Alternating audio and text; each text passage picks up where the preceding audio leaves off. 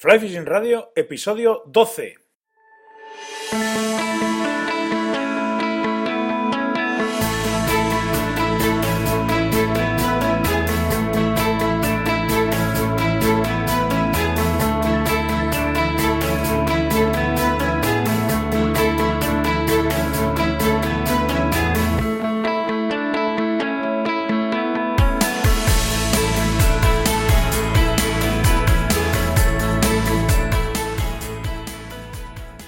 Bienvenidos a un nuevo episodio de Fly Fishing Radio, el primer podcast de pesca con mosca en español. Soy Miquel Coronado y durante la próxima media hora vamos a hablar de pesca con mosca. Estoy contentísimo con la marcha que está cogiendo el, podcast y la verdad es que estoy teniendo un feedback fantástico y me alegro muchísimo de que os esté gustando tanto el programa. Eh, quiero animaros a que sigáis mandándome vuestras opiniones y comentarios a flyfishingradio.com barra contacto. Eh, prometo, eh, en la medida de mis posibilidades, contestaros y ayudaros en lo que pueda. Eh, antes de pasar a charlar con el invitado de hoy, quiero recordaros a los que estéis por Asturias que Pesca Travel organiza un clinic de lanzado a mosca con Robert Gillespie, el renombrado instructor máster de la EFA, y con Sergei Demkin, durante muchos años jefe de guías en los ríos Barcina y Sidorovka, y además miembro del Guideline Pro Team y actual guía e instructor de lance de Farlows en Moscú. Este clinic eh, enfatizará en el lanzado Spey y la técnica Fulcrum y también se tratarán los principios básicos del lanzado con caña de una mano para minimizar esfuerzo y maximizar distancia. Después de las demostraciones serán grupos separados de ejercicios y perfeccionamientos de técnica. También recordaros que la noche del 17 de noviembre, o sea, sé, el viernes, Estarán George y la gente de Pesca Travel en el Hotel NH de Gijón de 8 a 9 y media de la noche hablando de algunos de los grandes ríos salmoneros de la península de Kola en Rusia. Y también estarán eh, hablando del, del en Irlanda, donde actualmente trabaja y ejerce de, guía, de jefe de guías Robert. Las plazas son limitadas, no se considerará confirmada la asistencia a, a los clinics o al clinic sin el abono de la cuota de prescripción y para más información contactar en el teléfono 677 537-634 o por correo electrónico en info.pescatravel.com. Tenemos al otro lado del cable telefónico a, a Quique. ¿Qué tal, Quique? Muy buenas. Quique Calleja. Hola, ¿qué tal, Quique? Muy bien. Aquí deseando hablar contigo y charlar un rato. pues oye, te agradezco y, gracias por atendernos. Oye, que te iba a preguntar, la temporada pasada te vimos en el río salvaje pescando truchas, barbos, lucios, lo de los siluros con pato, te vimos salir de situaciones pues, peleagudas del río y tal. Eh, ¿qué, nos tienes preparado para esta temporada? ¿Con qué nos van a sorprender? Mira, ya que empiezas preguntándome eso, me viene muy bien para aclararte dos cosas. Que menos mal que grabamos los, los siluros, los lucios y carpas y demás en esa temporada, porque todavía no había eh, salido de, de la ley fija contra las especies invasoras, porque así ya aprovecho para decirlo que hay mucha gente que todavía me dio un poco de caña en las redes, ya sabes que yo cuando grabé todos aquellos programas precisamente la ley no estaba todavía eh, firme y yo aproveché para hacer mis programas y para pescar sin muerte, que es lo que me gusta. Y, y de paso, pues sí, empezamos con una serie de seis programas. Una temporada test, digamos, fue Río Salvaje, con mucha pesca, y, que encima funcionó, funcionó, ¿no? Un, programa que incluso es un poco más cerrado a, grupo de pescadores, pero bueno, también abierto en el aspecto de que dábamos mucha información de a que a alguien le podía interesar aprender a pescar y también ya incluíamos naturaleza y muchas cositas y muchos animales. Entonces también pues eh, bueno, como sabemos, como justo y como lo sabemos bien por la audiencia y por la gente, eh, al emitirse en BIMAC, también se emitió los sábados por la mañana en cuatro, como será esta segunda temporada. Y entonces, pues después de esa temporada test, la primera temporada de Río Salvaje de seis episodios, pues ya hay grandes cambios, Miquel, porque hemos pasado directamente a una segunda temporada donde hemos grabado 14 programas. Pasamos a más del doble de programas.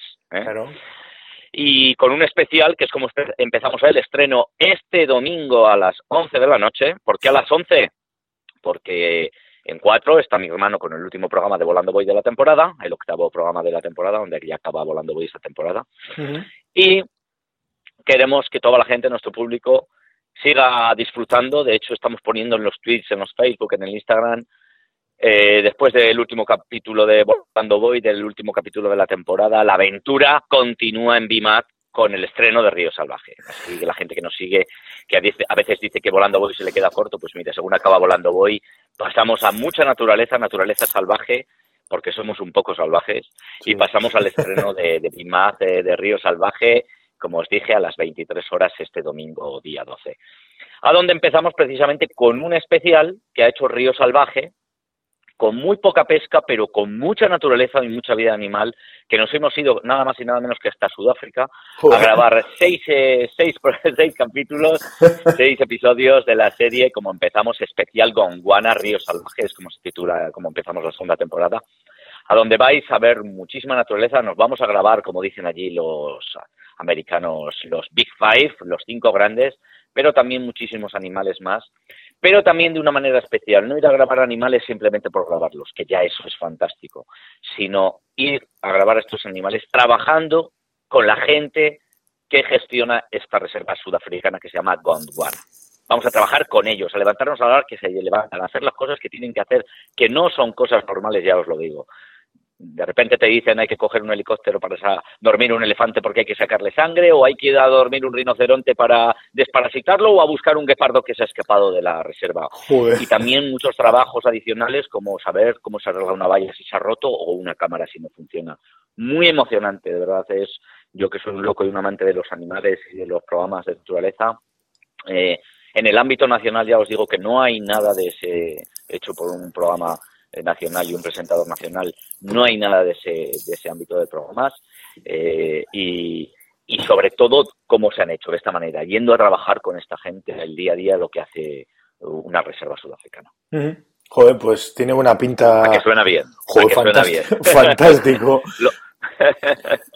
suena muy bien, ha sido muy emocionante, mucha aventura, muchos animales y después vais a ver cosas inéditas también, como nuestro amigo y cámara y director del programa, Emilio Valdés, que es una máquina, nuestro amigo digo, porque es amigo de León de toda la vida, cámara de desafío extremo, de Planeta Calleja, de Volando Voy, todo lo graba Emilio, se mete un curro de narices y encima es el cámara principal y el director de esta serie, a donde vamos juntos a grabarlo y a donde ha utilizado packs muy divertidos que vais a ver porque no sé si fue en un chino o en un Toys R Us que se compró un juguetito de 30 euros, un coche de teledirigido donde le hemos instalado unas cámaras y tenemos unos planazos de hasta viendo cómo comen las cebras y el ruido que hacen al comer o los pelitos del bigote de un rinoceronte. Claro, cuando tú te pones a grabar eso no le puedes decir a un rinoceronte, oye amigo, que te vamos a grabar los pelitos del morro, ponte ahí. Claro. Y nosotros lo hemos logrado con este cochecito. Además, los animales eran muy curiosos por el cochecito, nunca habían visto nada así. Las jirafas bajaban hasta su cabeza desde esa altura de 5 metros hasta el suelo para mirar el coche. Y hasta un pequeño jugueteo con una leona con el coche. Bueno, vais a ver cosas impresionantes. Joder, qué chulo. Digo que supongo que además habrás aprovechado a llevarte alguna cañita por ahí, echar alguna varada o no has podido. Hombre, hombre, eh, sabíamos a lo que íbamos pero yo no me podía ir de Sudáfrica sin pescar, entonces, pues bueno, uno de los días eh, ya estaba hablado ahí con un chico muy majo, que nos parece muy bien, porque como sabes que somos defensores eh, totalmente de la pesca sin muerte, eh, queríamos pescar, pero allí se lleva mucho la pesca de tiburones desde costa, y ya van entrando los sudafricanos en que cada vez se puede pescar sin muerte, incluso los tiburones es como que siempre hay que matarlos, no lo entendemos. Y hemos estado pescando con un pescador deportivo que en su día hasta cambió su chip, iba con clientes, mataban tiburones, unos por trofeo, otros para comerlos, bueno, una burrada porque eso no se puede hacer. Y que ya se matan muchos tiburones por el mundo. Pero este chaval se reconvirtió, me reconvertí yo en su día con la pesca sin muerte, y precisamente ahora hace unos trabajos eh, con biólogos, eh, hace trabajos para el gobierno sudafricano en el aspecto de cómo cuidar, proteger y preservar especies como muchos tiburones que están en peligro de extinción. Y tuve la suerte de estar con él y lo que hace que al pescar y disfrutar de nuestro deporte también hemos hecho marcaje de tiburones, de los tiburones que, que pescábamos, pequeños tiburones cobre, leopardo, eh, varios tipos de tiburones diferentes, los hemos marcado, que eso es fundamental para el estudio de estas especies. Sí, claro, lógicamente. Te iba a decir, eh, queda claro, ¿eh? no, hace falta que te pregunte la opinión sobre el tema de la pesca sin muerte, claro, que llevas... Es una cosa que llevas a gala y que lo vas diciendo, pero yo lo que me interesa saber es claro, tienes un programa de televisión que, tiene una audiencia y que, que, hay veces que incluso esa audiencia no son pescadores, sino que es un poco más generalista, eh, entiéndeme el, comentario. Entonces, lo que me gusta y lo que me ha gustado siempre de, tu programa y de la forma que tienes es que de alguna manera fomentáis, eh, lógicamente, el tema de la pesca sin muerte. Entonces, que la pregunta vendría a ser un poquito casi si lo ves como es una obligación, ¿no? Teniendo un programa como el que tienes, si, si crees que hay que fomentar esto, hay que educar a la gente en, en la pesca sin muerte y, bueno, lógicamente teniendo el programa lo, es una obligación. Es más fácil, claro. es, una, es una obligación porque lo promulgas, entonces si promulgas algo lo tienes que hacer, pero ya no es porque lo promulgues y lo tienes que hacer para el programa, es porque es porque va en el corazón. Claro. Es una pasión. Yo ya no voy a matar peces.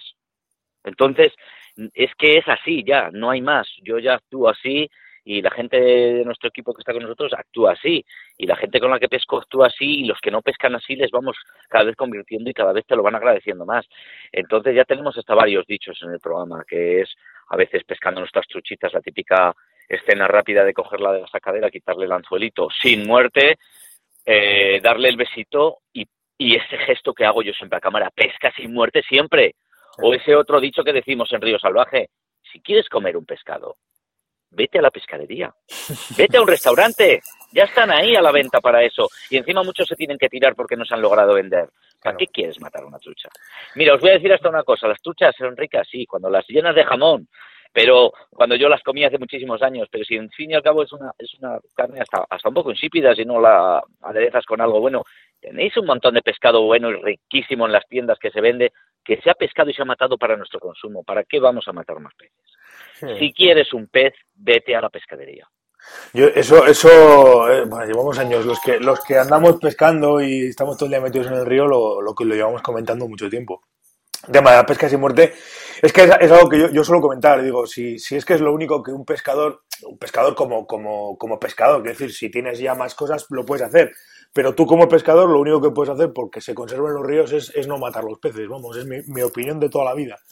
Entonces, claro. Miquel, pero sí es que además es que nuestra obligación, porque también es que lo, lo, lo necesitan las especies, sí. que lo estamos matando todo, que estamos, que tenemos cada vez muchas más mm, especies en peligro de extinción y parece como que los peces no cuentan.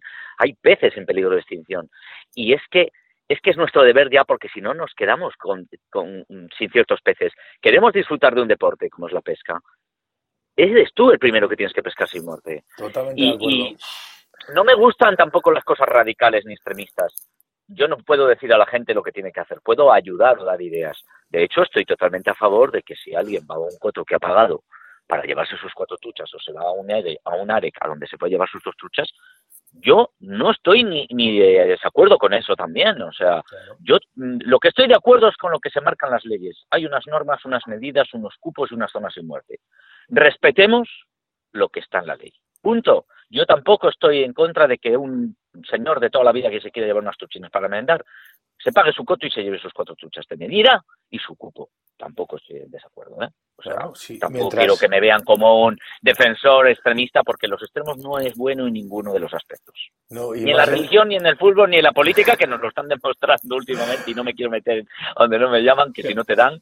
Claro, claro, y en la pesca y en la caza y en lo que sea. Las cosas extremas, eh, ni por un lado ni por otro, sino muy fácil, como la ley lo marca.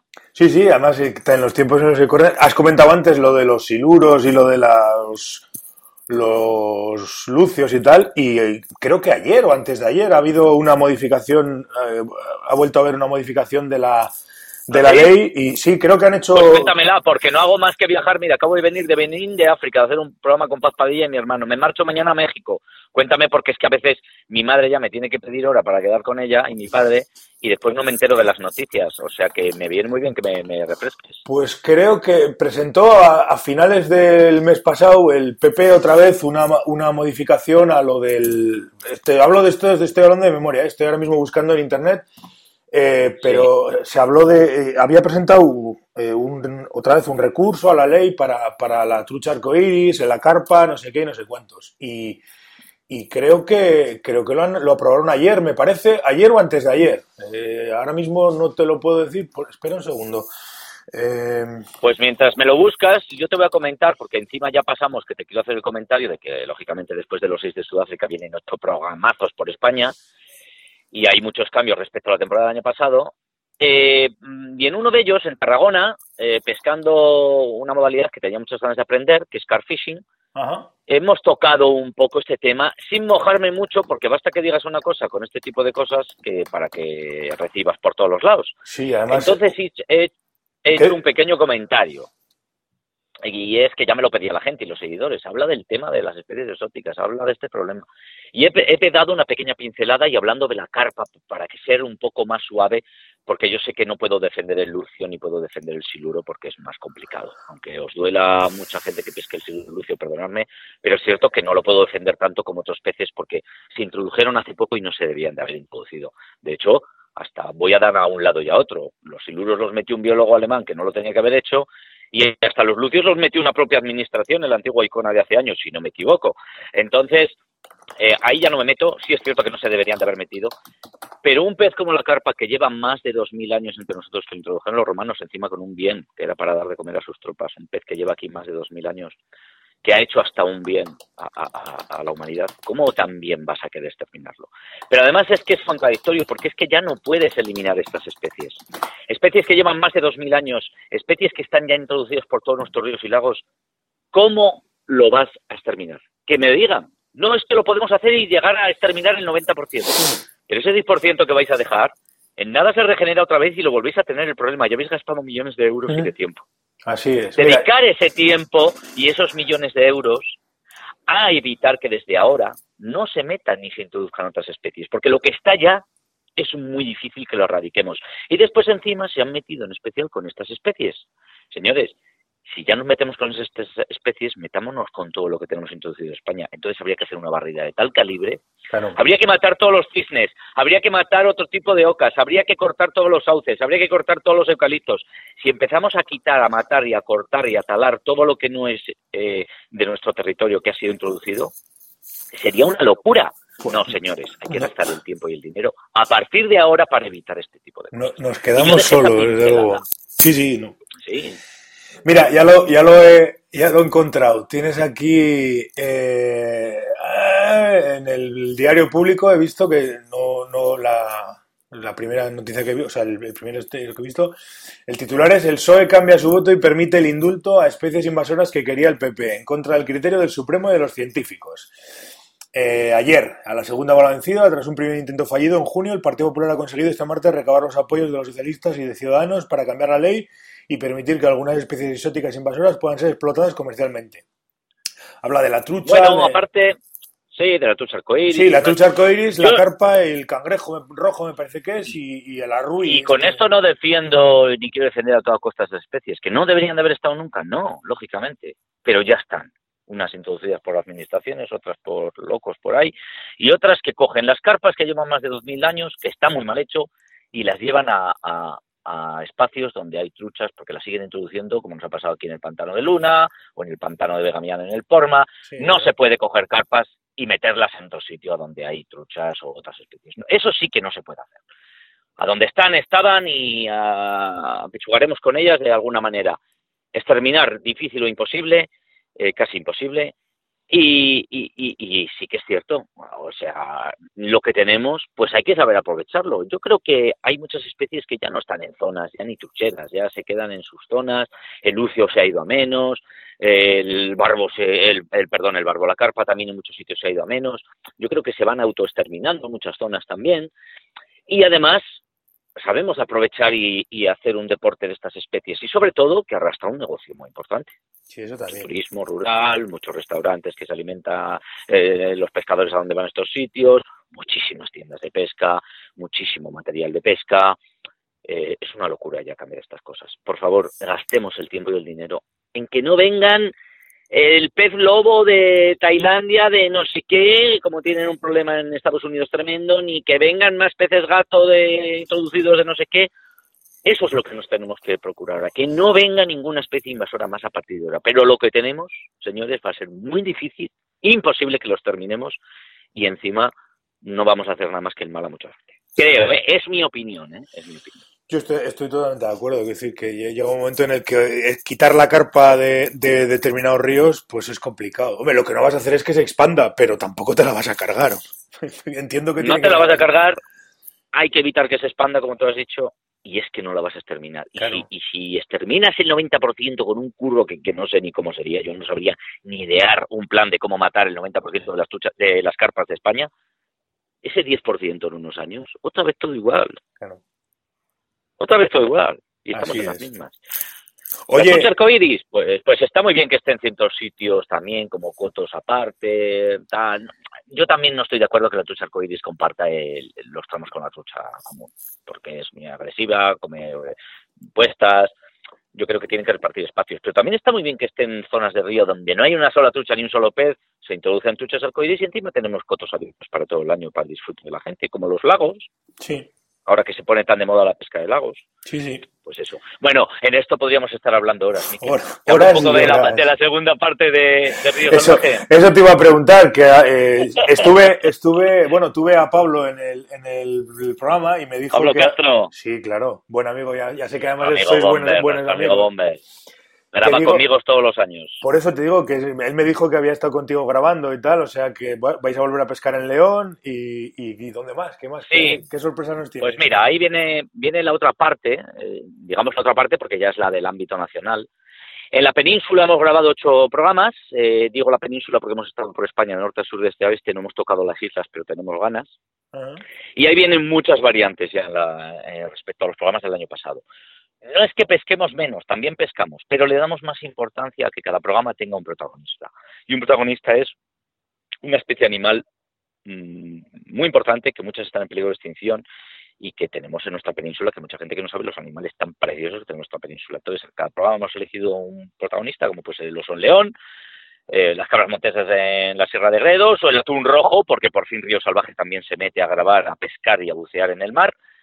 Y, y después hemos pasado una parte de concienciación, mensajes, sequía, incendios, concienciación, concienciación y mensajes y, educación, que lo necesitamos todos, desde los niños hasta los mayores, que tenemos graves problemas de tanto de especies como de, aberraciones a nuestra naturaleza, como son los incendios, o naturaleza adversa que se pone en contra, a veces contra nosotros, que son las sequías.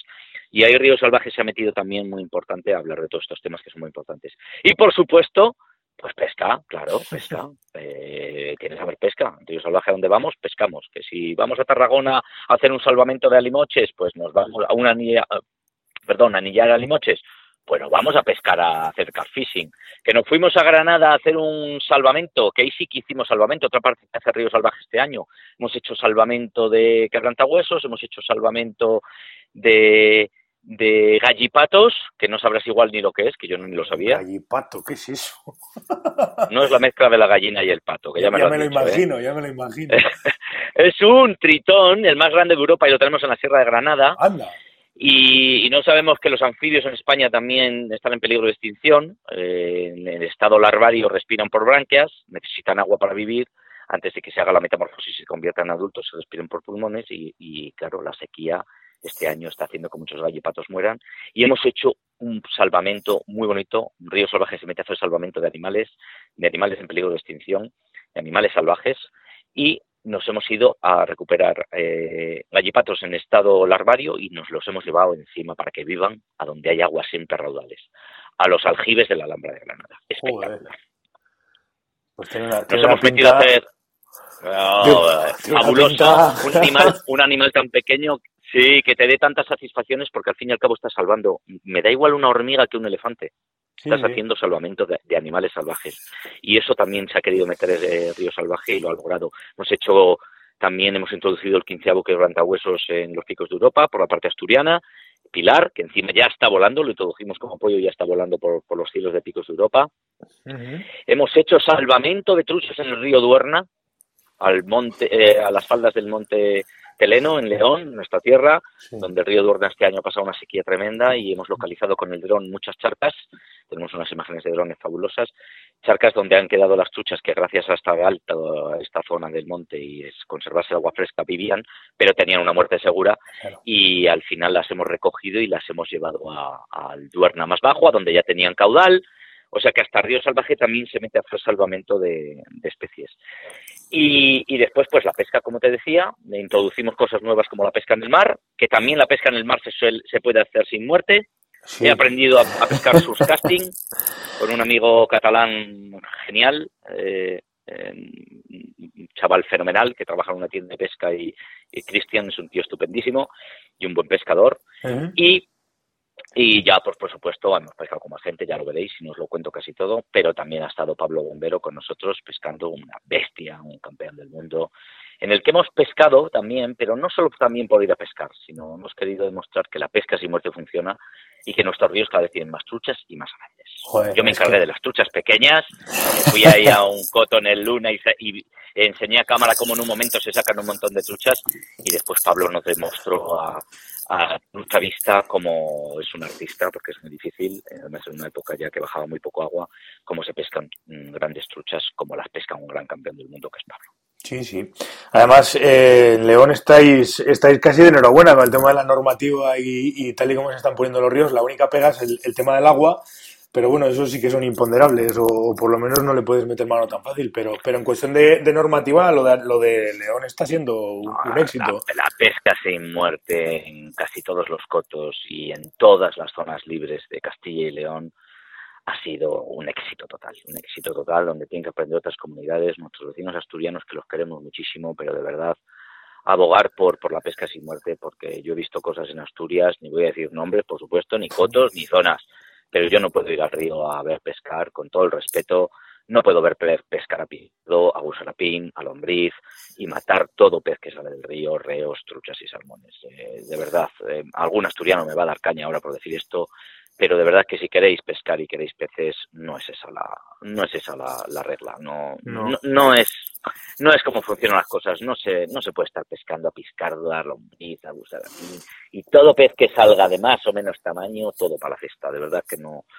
Mm, yo no comulgo con eso. Lo respeto si está en la ley porque como está en la ley como dije antes lo tendré que respetar pero puedo respetar un coto con cuatro truchas de cupo o un ares con dos copas de truchas de cupo, pero no puedo respetar la pesca a cebo ni puedo respetar que encima no se cumplan los cupos ni las medidas y que se arrase con todo lo que salga del río. Ese es el Entonces, problema. muchas comunidades muchas comunidades tienen que aprender, yo creo que no es porque sea mi comunidad, eh, nos adelantan los argentinos, por ejemplo, hace muchísimos años más que nosotros ya solo dejaban pescar una trucha y pesca sin muerte, solo sin muerte desde hace muchísimos años más que nosotros y otros países, pero nosotros tenemos que seguir aprendiendo, pero sí que es cierto que Castilla y León la ley ha sido un éxito y es que no se demuestra nada más que en el río. Menos presión pesquera, y encima tenemos muchos más peces en el río más grandes. ¿Qué más podemos pedir a la gente que nos gusta este deporte? Pues fíjate, si lo podemos disfrutar encima, pues, pues todavía mejor. Eh, o sea que terrible. Oye, ya para ir terminando, ¿qué habéis dejado para la tercera temporada? Sí, porque a mí me da rollo, a mí me da rollo y no, no, acabo. Pero es que Río Salvaje este año tiene mucho que contar, ¿eh? Como puedes ver, son muchos programas y muchos aspectos. ¿Qué digo? ¿Qué, me decías? ¿qué te, has dejado, ¿Qué te, has dejado, para la tercera temporada? ¿Vas a, vas a ir por fin a pescar el, el pez tigre Goliat este que comentabas que he leído por ahí, que, le tienes muchas ganas? tengo, tengo tantas cosas en la cabeza y tantos animales y tanto mundo que enseñar eh, desde que hacemos desafío extremo hace 11 años que empezamos a hacer televisión. Yo ya lo hacía antes porque grababa con mi amigo y fallecido, que desde aquí le mando un recuerdo grande que siempre está en nuestro corazón, Rafael del Pozo, director de Jara Sedal. Yo ya grababa programas con él Hicimos tres temporadas de pesca con Quique Calleja para mi amigo y buen amigo Juan Delibes en caza y pesca. Pero hay tanto mundo que, que enseñar. 11 años ya haciendo televisión, desafío extremo, volando voy, Planeta Calleja, recorriendo mundo, mañana para México, acabo de llegar de África y ves tanto mundo y tanto que enseñar, tantos animales, tantos ríos, tantos lagos, tantos mares. Eh, habría para hacer muchísimas temporadas. Nos hace falta más presupuesto para poder viajar más. Pero hay muchos peces y muchos animales en mente, la verdad.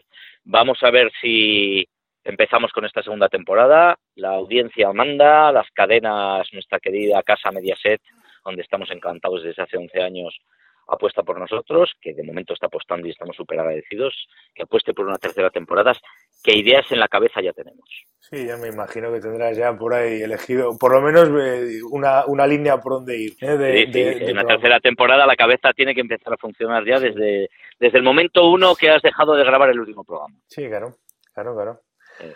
Oye, pues nada, eh, estaremos atentos y iremos viendo el programa. Recordar eh, has dicho que eran los eh, a partir de bueno a partir de no eh... a partir de este domingo día 12 después de volando voy en cuatro así os digo que veáis volando voy en cuatro que empieza a las nueve y media acaba sobre las 11 menos algo volando voy. Tenéis que cambiar de cadena, pasar a BIMAT. Hacia las 11 más o menos empieza, empieza el estreno de Río Salvaje especial Gondwana en Sudáfrica. Y después hay que estar atento porque como ya no hay volando voy porque se acaba la temporada, no sé si vamos a mantener ese horario para el segundo capítulo o, lo van a cambiar. Eso ya lo decide la cadena.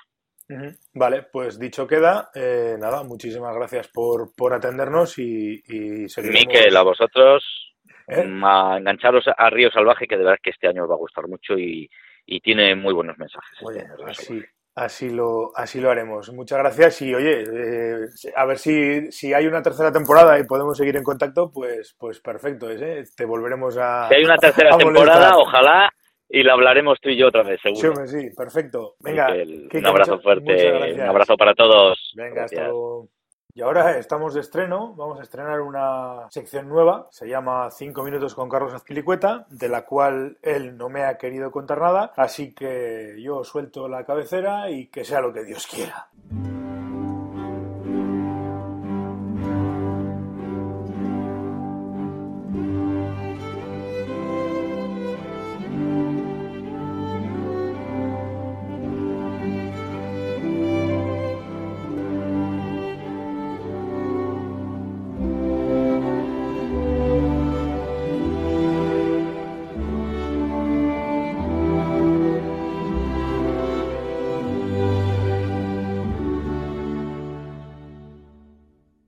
Oye, ¿cómo sabías que esta melodía es especial para mí? O sea, me sigue dando carne de gallina esta melodía. Fíjate que ya han pasado años desde que vi la película. Bueno, la vimos todos, fue estrenada, eh, la he visto un par de veces. Pero, oye, gracias, ¿eh? Es, una, es, es curioso porque no es de estas músicas que te evocan automáticamente, te evocan algo especial. Y esta, y esta música, pues por lo que significaba dentro de la película y demás, eh, evoca momentos de pesca fantásticos. además, momentos de pesca que, que son no tanto con capturas de peces, sino con momentos emotivos, con personas queridas, con relaciones, incluso personas que ya no están, tiene una fuerza una fuerza increíble esta, esta música. Y pues además es una película que a todo pescador, bueno, estamos hablando evidentemente del río de la vida, eh, a todo pescador eh, tiene, no sé, una sensibilidad especial cada vez que ves la película, ¿no? No importa mucho el argumento, ni importa mucho el, el, el hilo de la película, pero sí todo lo que tiene que ver con las, con las escenas de pesca y con las escenas de río y, muchas cosas que, sentimos todos como nuestras. Por eso nos, nos gusta tanto y por eso nos llega tanto. Creo, vamos.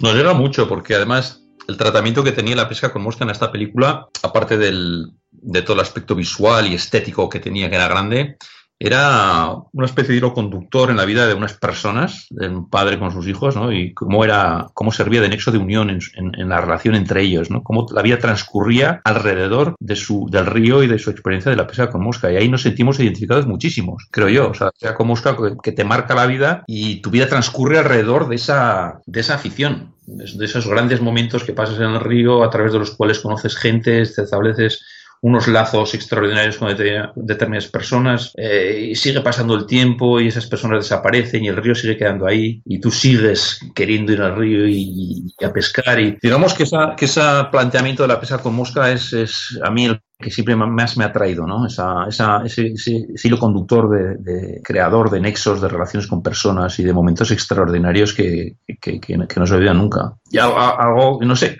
cada uno tiene su manera de vivir la pesca con mosca y de sentirla, ¿no? Yo me imagino que los que eh, se dedican a competición, por ejemplo, eh, el planteamiento es totalmente diferente, o sea y, y, me viene a colación ahora bien porque te quería comentar, Miquel, el, último podcast es que me he quedado, o sea, el de Oscar Quevedo de Padre ¿no? Sí, Oscar. Lo, escuché y te iba a comentar, eh, perdón, antes de, mis consejos, que, esta gente, o sea, si yo entendí bien, Oscar Quevedo hablaba de que eh, ascienden y van a los campeonatos, no necesariamente los que se clasifican, sino los que les apuntan con el dedo. Y si protestas, pues peor todavía. Pero, ¿qué, mundo, no, Miquel? Bueno, no sé, yo es que no conozco cómo funciona el tema y si Oscar lo dice, pues probablemente será porque es cierto, no, no lo sé. Pero fíjate que esta es gente que le cuesta un montón de dinero y esfuerzo dedicarse a la competición. Claro. Ah, y si encima se encuentran con un, un, entorno en el cual pues no es nada claro y, y, no hay transparencia, no hay comunicación y no puedes, o sea, no sé, la verdad que...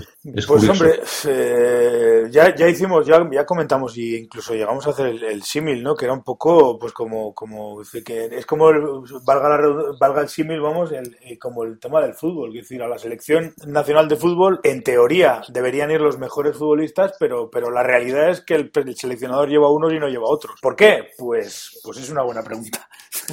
es una buena pregunta. No, tiene mucho sentido. Lo lógico sería eso, que además que es lo que, lo que estuvimos comentando, que lo lógico sería que fueran los mejores y también lo lógico sería que si en, hay una federación mundial o un reglamento eh, mundial, pues todo el mundo se, rige, se, rija por ese reglamento mundial. No tiene mucho sentido que las normas... Eh, me recuerdo ahora de un monólogo de no sé, no sé quién era el del monólogo, el monologuista que cuando hacía un monólogo sobre el tema del, de jugar al parchís y tal, y decía que, ah, en mi casa jugamos así, en mi casa las normas son estas. No tiene ningún sentido, desde luego. Pero es lo que es. Bueno, nada, quería comentarte eso, Miquel, que la verdad que me sorprendió lo de la entrevista con muy buena, muy interesante, con Oscar Quevedo. La verdad que sí, la verdad que sí, un, personaje muy, además muy, estuvimos muy a gusto, yo, yo estuve muy a gusto hablando con él, porque bueno, un tío llano, un tío con el que se puede hablar y, y, muy, muy buena gente. Bueno, pues yo dentro de esta sección que me has dado, Miquel, que te lo agradezco, que, van a ser aproximadamente cinco minutos, pues sencillamente me voy a dedicar a dar consejos, a contar determinadas cosas que yo considero interesantes y, bueno, pues animar a la gente.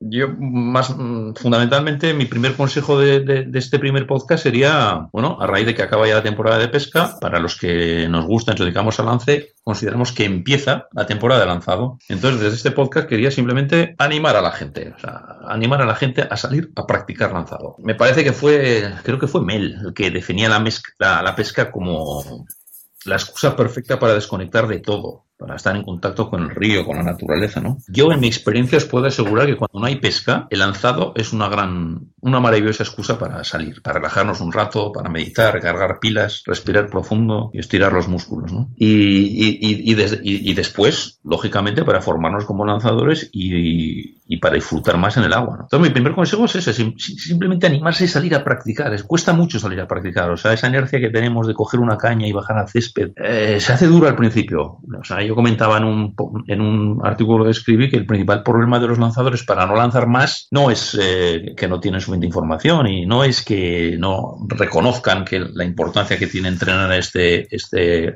este aspecto de la pesca, sino da corte salir a tú al césped ahí abajo y que te vea gente volar una línea en el aire, se te pone cara de pringadillo, ¿no? Cuesta ese primer, ese primer empujón Después te, pones en la hierba, te evades, ves que te entretienes, te diviertes un montón. Y, bueno, es que esta misma semana me han llegado pues dos, tres amigos de hace tiempo, de los que no contactaba con ellos hace tiempo, y me dije, Carlos, es que me metiste el veneno de lanzado en, la sangre. Y, lo que, y, me encanta lanzar. Y me encanta participar de eventos que surjan. Y me encanta ver vídeos y leer, y, pero sobre todo practicar. Y efectivamente, es un veneno que si se te mete, eh, ojo, es adictivo. Es adictivo, porque puede llegar a ser realmente divertido. Yo os quería dar un, par de consejos sobre estas experiencias de lanzado, primera experiencia de lanzado para los que lleváis poco tiempo o los que todavía no os habéis animado a bajar.